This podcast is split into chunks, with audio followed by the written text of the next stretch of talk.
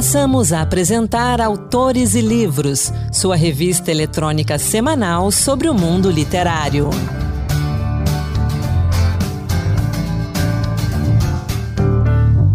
Olá, sou Anderson Mendanha e bem-vindos a mais um Autores e Livros, a revista literária da Rádio Senado.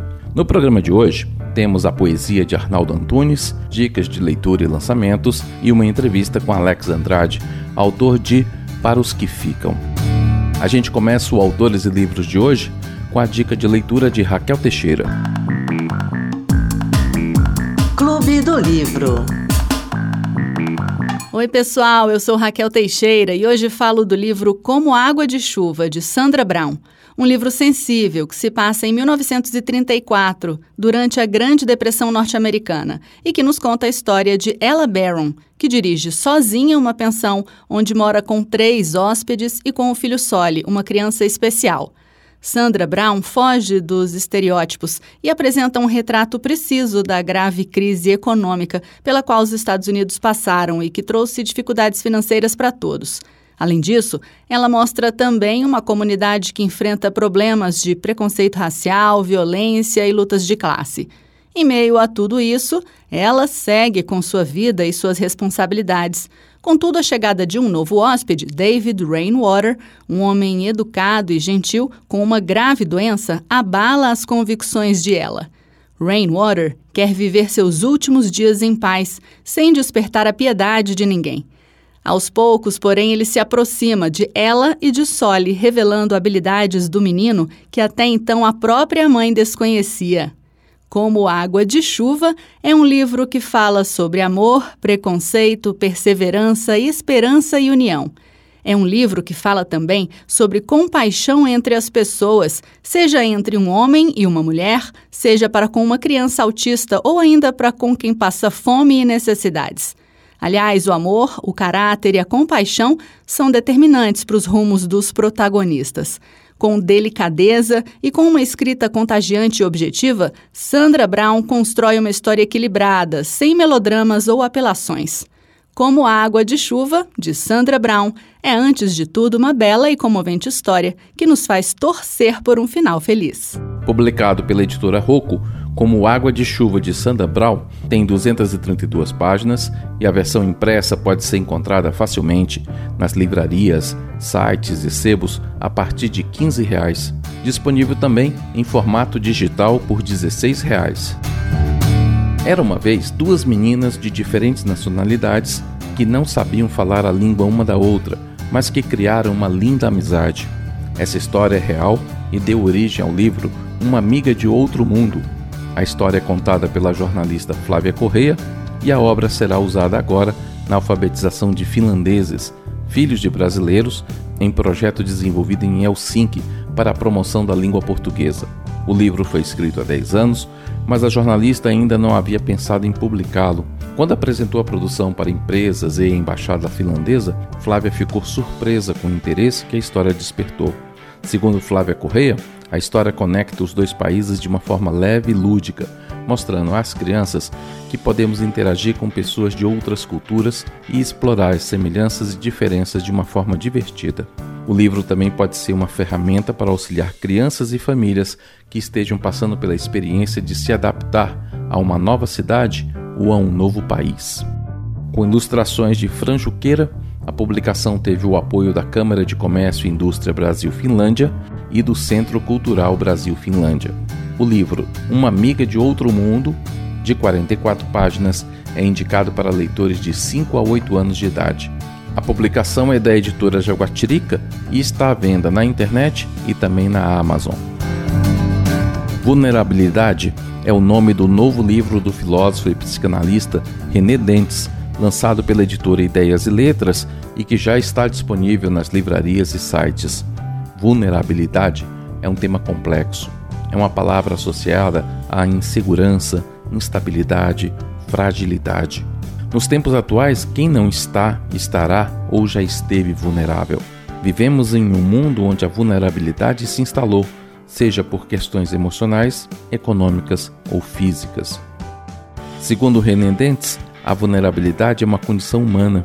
Somos sujeitos vulneráveis em nosso corpo em nossa finitude, em nossa liberdade. Estamos na temporalidade, eis nossa insistente vulnerabilidade.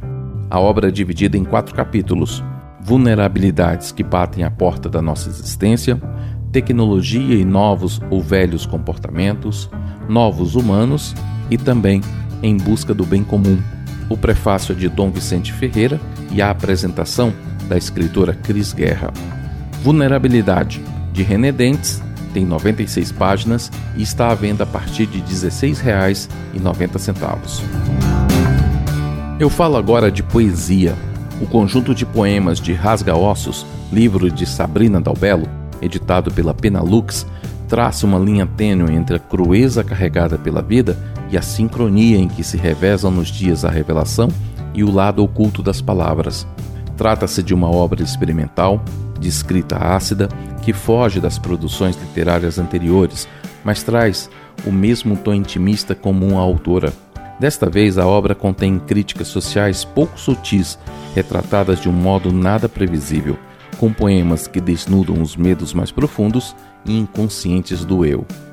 Em Rasga Ossos, o foco está nas memórias, nas relações sociais e nas crises de identidades impressas por Sabrina por meio da sua escrita de agouro.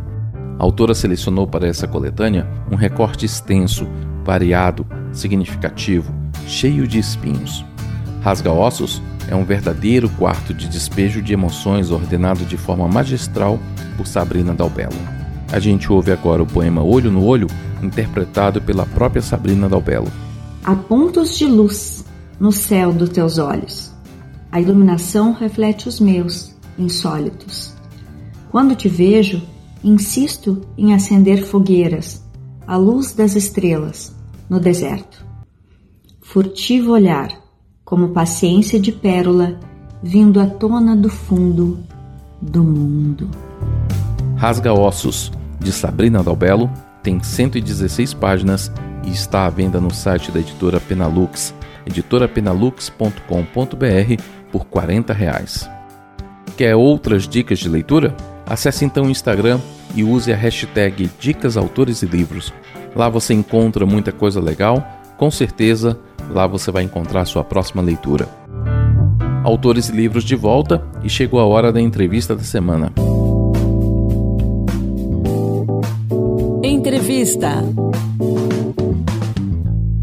Algumas coisas me saturaram na vida.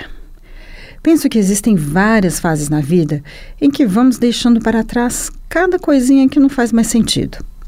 Deixei de gostar de tanta coisa, de sair de casa, de gastar dinheiro com futilidades, daquele ídolo que me acompanhou a juventude toda, fotos na parede, piercing, tatuagem, ombreira, credo e até mesmo de amar.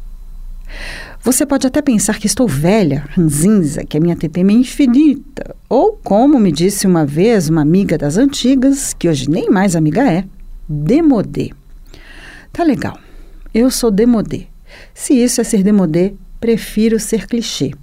Estou farta das imbecilidades que a vida nos impõe. Cansei. Tomei um enorme pavor dos Rolling Stones, por exemplo. Acho Mick Jagger uma caricatura de um boneco ventríloco.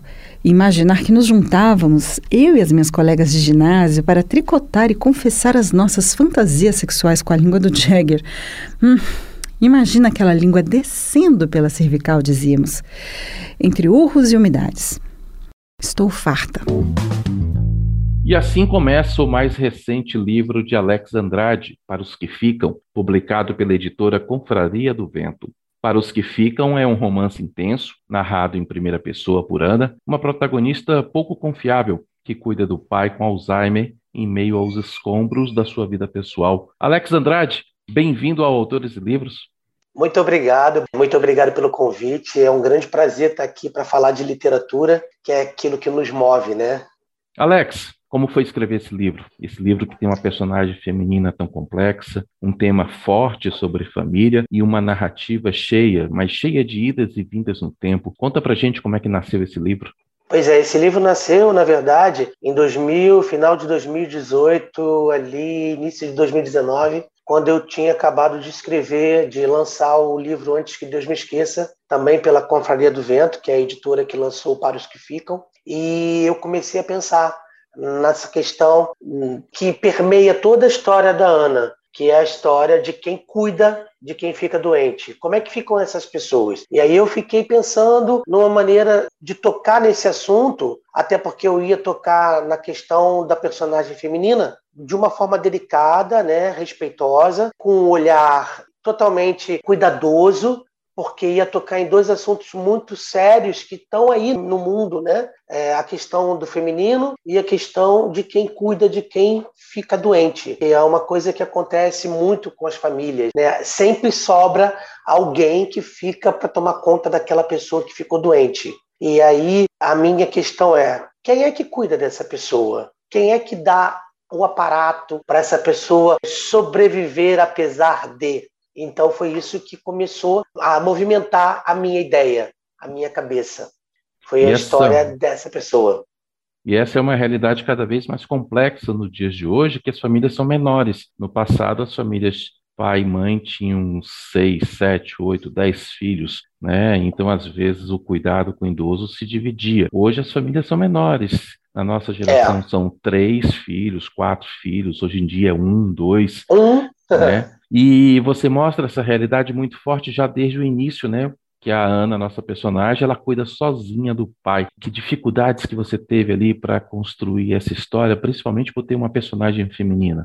É, as dificuldades, na verdade, assim, eu acho que eu, eu consegui, de alguma forma, vencer esses obstáculos que apareceram na minha mente, na minha, no meu subconsciente, durante noites e noites que eu passava acordado pensando como é que eu ia desenhar essa estrutura emocional de uma mulher sendo homem, né, colocando essa voz feminina para fora. E aí, para minha construção, era muito importante ouvir essas mulheres. Então, eu fui fazer essa pesquisa de campo. Eu cresci com a minha mãe, as minhas irmãs, as minhas amigas, ouvindo essas mulheres a vida inteira, observando o desenvolvimento da personalidade de cada uma dessas mulheres. E então isso foi um, um trunfo que eu trouxe para a história. Ouvir as, vo as, vozes que faziam parte da minha memória afetiva. Então, assim, as dificuldades foram se diluindo com o tempo. Claro, obviamente que em algum momento eu encontrei uma dificuldade aqui, ali, mas que eu fui, de certa forma,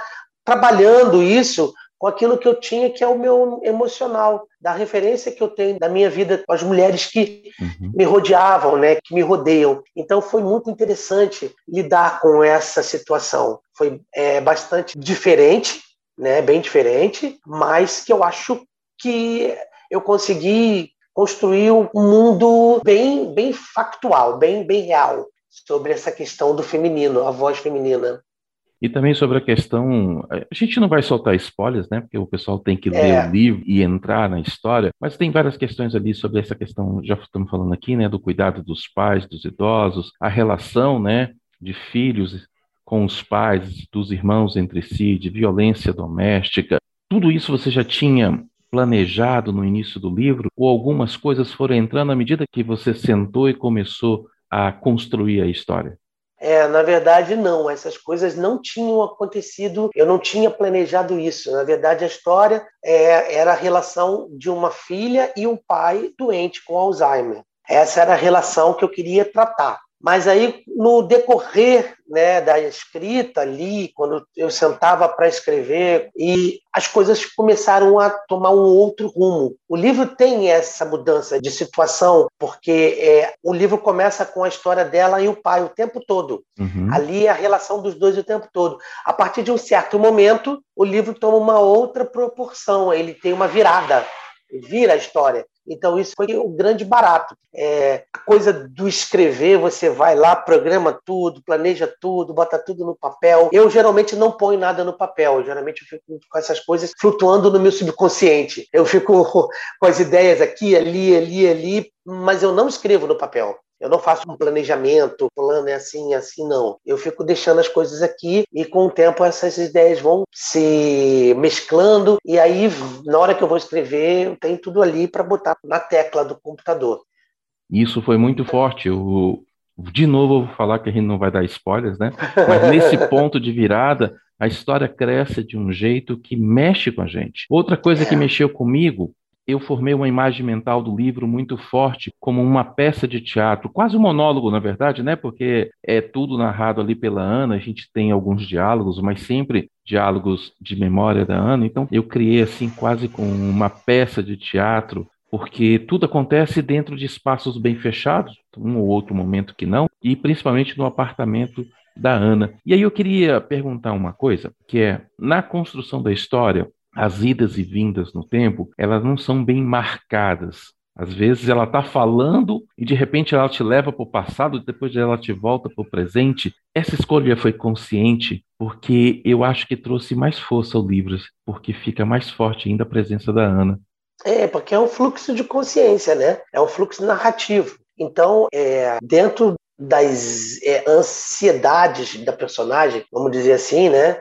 Tem esse movimento que te leva para frente, te puxa para trás, te coloca fincado no presente e aí você, como eu falo também como leitor, você circula, né? Você é como uma onda que vai te levando para frente, para trás, para frente, para trás, para frente, para trás. Uhum. Então esse movimento foi o movimento que eu quis trazer porque o livro fala muito do mar, né? Do Exato. mergulho, do mergulho, do mergulho que a gente tem que ter na vida, nas histórias, no mergulho que a gente é levado, né? Que a gente leva para frente, para trás. É como se um corpo estivesse flutuando e o mar ele fizesse o desenho de levar e voltar, levar, levar e trazer, levar e trazer o tempo todo, né? Alex, eu quero aproveitar a sua presença aqui para falar um pouquinho de você como escritor, você é educador também, né? Já publicou uhum. vários livros de contos, já publicou esse outro livro, né, Antes que Deus me esqueça. Tem contos publicados em diversas revistas, também em inglês e espanhol. Conta pra gente como é que nasceu a sua carreira de escritor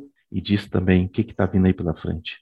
Pois é, eu comecei né, como leitor. Desde pequeno eu sempre gostei de ouvir histórias e essa coisa da família, né? É, minha mãe gostava de contar histórias, de cantar músicas. Então eu fui um ouvinte eu costumo dizer para os meus alunos que para a gente escrever alguma coisa, a gente precisa ler muito, ler muito, ouvir muitas histórias. E eu fui um ouvinte assíduo, gostava muito de ouvir histórias. Então eu cresci ouvindo histórias, eu cresci é, sendo esse cara que observa o mundo, que observa as coisas ao redor e que para e fica contemplando aquele momento ali. Então isso me fez é, descobrir que eu poderia transformar isso e colocar no papel. Então como leitor, eu cresci na escola gostando muito de escrever redação. Eu adorava escrever redação.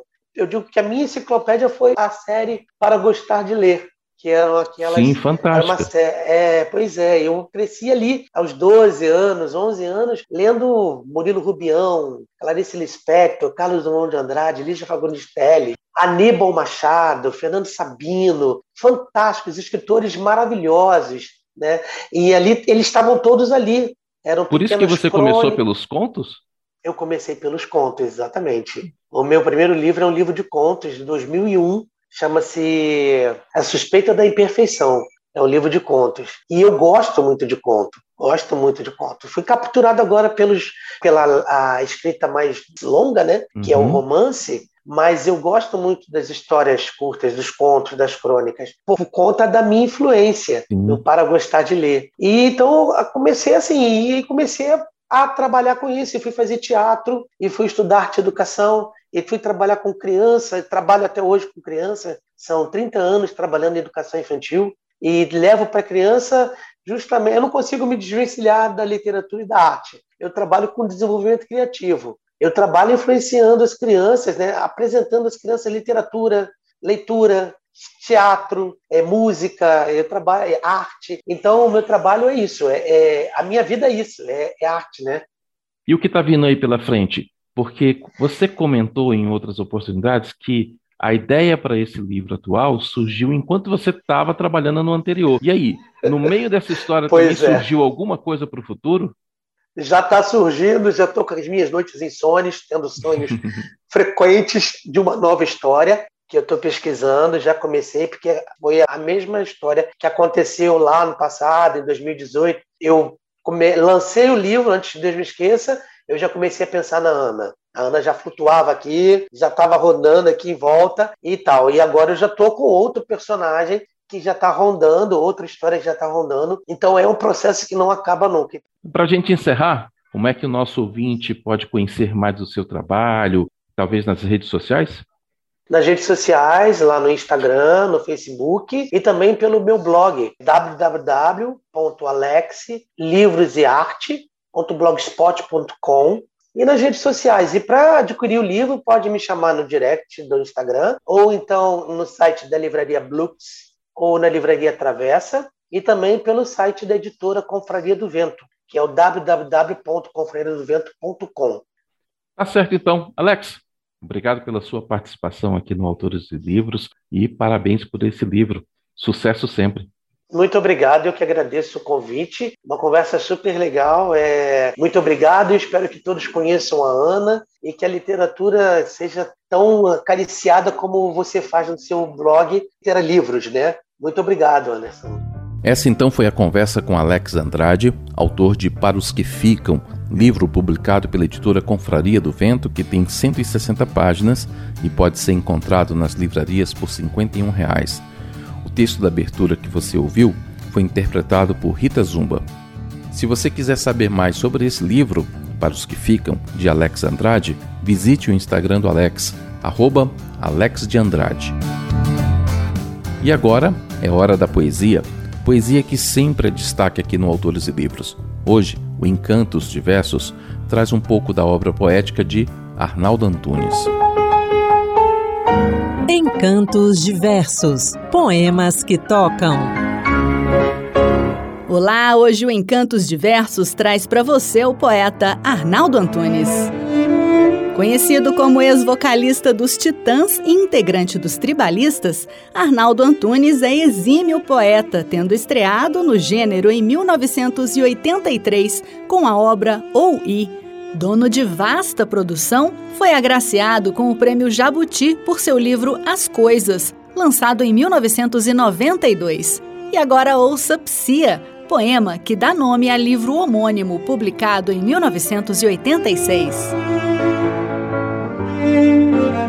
Psia é feminino de psiu, que serve para chamar a atenção de alguém ou para pedir silêncio. Eu berro as palavras no microfone da mesma maneira com que as desenho com cuidado na página, para transformá-las em coisas, em vez de substituírem as coisas. Calos na língua de calar, alguma coisa entre a piscina e a pia, um hiato a menos. Arnaldo Antunes não se prende a formas e estilos. No entanto, sua poética traz elementos do concretismo ao misturar sons, palavras e imagens. Exemplo disso encontramos nos seguintes versos, publicados no livro Tudos, de 1990. Estou cego a todas as músicas, não ouvi mais o cantar da musa. A dúvida cobriu a minha vida como o peito que me cobre a blusa. Já a mim nenhuma cena soa, nem o céu se me desabotoa.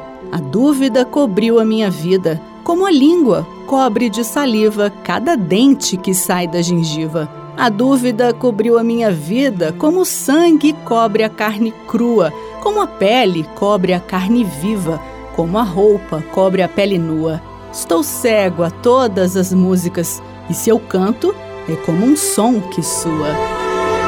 Nas palavras do professor da USP, Antônio Medina Rodrigues, Arnaldo Antunes medita sobre o precipício das palavras. Armado com tintas de carimbo, ele produz um vai-vem incessante, um jogo de esconde-esconde entre as letras e as formas. É o que se percebe em Buraco do Espelho. O buraco do espelho está fechado. Agora eu tenho que ficar aqui, com um olho aberto, outro acordado, no lado de lá onde eu caí. Pro lado de cá não tem acesso, mesmo que me chamem pelo nome, mesmo que admitam meu regresso, toda vez que eu vou a porta some. A janela some na parede, a palavra de água se dissolve, na palavra sede, a boca cede, antes de falar e não se ouve. Já tentei dormir a noite inteira, quatro, cinco, seis da madrugada. Vou ficar ali nessa cadeira, uma orelha alerta, outra ligada. O buraco do espelho está fechado. Agora eu tenho que ficar agora. Fui pelo abandono abandonado aqui dentro, do lado de fora. Fechando esta homenagem ao poeta e músico Arnaldo Antunes, você ouve Termo Morte. Venha aviso, invisível, e me leve mais subitamente possível venha de repente perceptível e me leve o mais rapidamente possível. Esse é o nosso termo morte.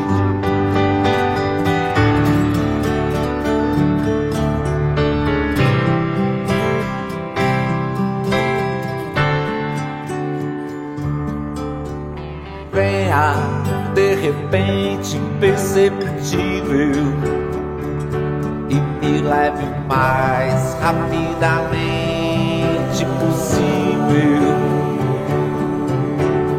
Venha sem aviso, invisível e me leve o mais subitamente possível. Esse é o nosso termo morte.